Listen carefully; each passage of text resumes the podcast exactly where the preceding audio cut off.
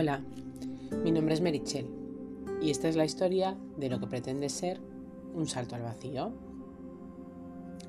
Como ya sabéis, ando emocionada con mi máster de counseling. Estoy aprendiendo tanto de mis profesores, de las prácticas que realizamos, de mis compañeros, que siento la necesidad de compartirlo con vosotros, porque si me está haciendo tanto bien a mí, probablemente también le pueda hacer bien a otras personas con las que yo pueda compartir todo esto.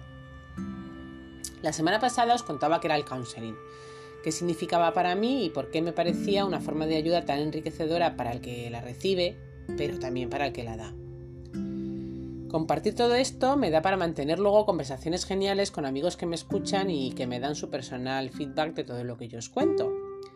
De aquello que comparto muchas veces, casi en todos los casos diría yo, con la intención de darme luz en todo este proceso.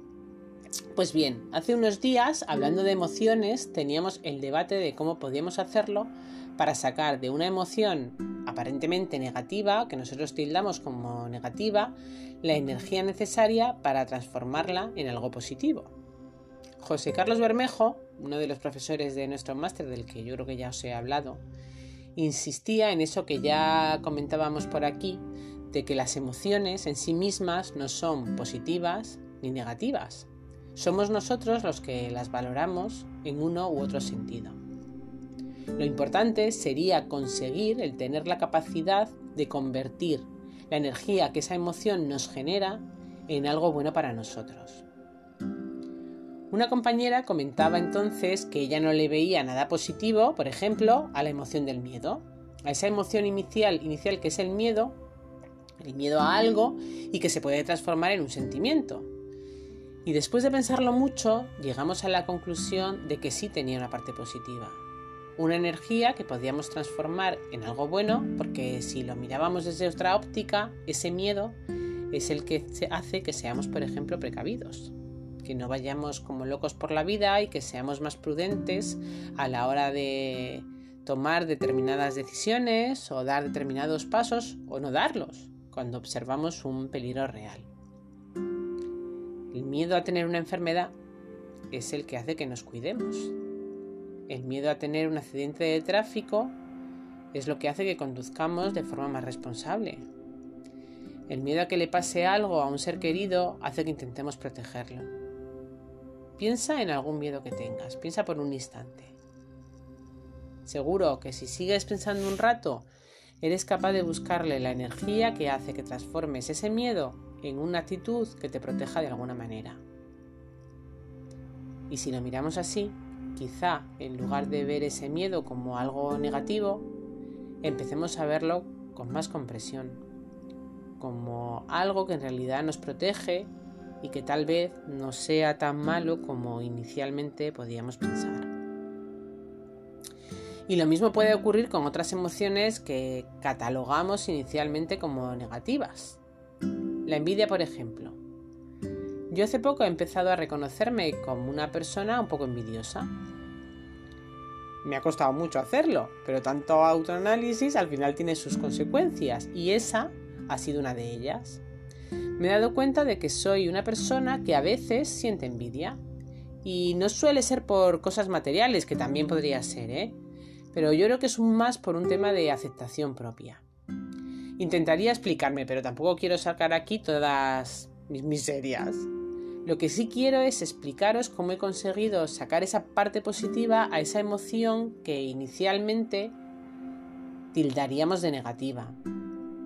Antes esa envidia me generaba un malestar que me podía durar un rato. No era algo que me corroyera por dentro, pero sí me tenía durante unos instantes con ese regusto de mal cuerpo que te deja una sensación que no te gusta. Hasta que en una clase que dimos en relación con todo esto de las emociones salió precisamente este tema y lo que nos generaban a cada uno de nosotros las distintas emociones que en un momento dado podíamos sentir. Y en relación con la envidia, aunque no lo reconozcamos, que, eso sí nos cuesta, pero es verdad que a veces somos envidiosos. Y en ese autoanálisis del que os hablaba, llegué a la conclusión de que en realidad sí podría sacarle algo bueno a esa emoción. Podía sacarle de bueno el intentar mejorar yo. El emplear esa energía que me genera la envidia en lugar de machacarme y en desear algo malo al objeto de mi envidia, podría intentar transformarlo en esa fuerza suficiente para lograr aquello que precisamente me está generando esa emoción. Quizá no valga como ejemplo, porque en mi caso ya os digo que no me dan envidia las cosas materiales, pero imaginad que me muriera de envidia por un móvil último modelo que se ha comprado mi vecina, y me diera envidia que mi vecina tuviera ese móvil y yo no. Pues podría dedicar esa energía en buscar la forma de conseguir dinero, o de mirar ofertas o cualquier otra cosa que se me ocurriera para poder alcanzar algún día ese móvil similar que me genera esa emoción. O mejor aún, para centrarme en algo que me hiciera sentir mejor que tener ese móvil que yo estoy envidiando. No sé si me he explicado con estos ejemplos, pero creo que más o menos sí podréis entenderme. No se trata de justificar determinadas emociones solo porque sí, sino de ser capaces de ver la energía que genera esa emoción y hacerla trabajar en algo que sea bueno para nosotros. Esto puede ser más fácil cuando la emoción es entendida como algo positivo, cuando sentimos alegría, amor, felicidad, realización. Esos sentimientos hacen que desees seguir así. Y incluso sin ser consciente, trabajas en mantener ese estado que te hace sentirte así de bien. Pero si la emoción la entendemos como negativa, no la queramos. Lo que queremos es desterrarla y no tenerla en nuestra vida. Y eso no siempre puede hacerse. Así que, ¿por qué no tratamos de buscarle el lado bueno? Es muy complicado, yo lo sé. Es complicado porque cuando uno está, por ejemplo, triste, no tiene ganas de nada.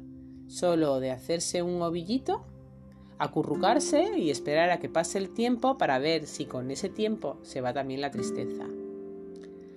Pero ay, ¿y si esa tristeza perdura? Entonces viene lo complicado.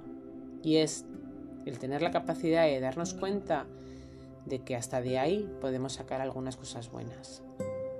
Y si compartiendo esa tristeza con alguien que pasa por algo similar a nosotros, esa otra persona se sintiera menos sola, tal vez nosotros también nos sentiríamos menos solos. Quizá nos sintiéramos mejor nosotros y esa otra persona. Si esa otra persona al compartir con nosotros o nosotros con ella todas esas sensaciones se siente un poco mejor, ¿no nos sentiríamos también mejor nosotros? Seguiríamos tristes, estoy segura, pero tal vez hubiéramos cambiado de escalón en esa pirámide de las emociones. Para todo esto lo más importante sería poder reconocer en cada uno de nosotros las emociones que nos invaden, porque normalmente no son unas emociones únicas. El amor, por ejemplo, lleva asociada la alegría, la ilusión, pero también puede traer de la mano la preocupación, el temor, y eso ya complica un poco más esta ecuación. Quizá tengamos que seguir hablando de todo esto un poco más adelante, porque en ese sentido sí que habría mucho que compartir. Pero bueno, por hoy ya os dejo descansar de mis divagaciones. Gracias, eso sí, por escucharlas una semana más. Yo soy Merichel y esta es mi historia.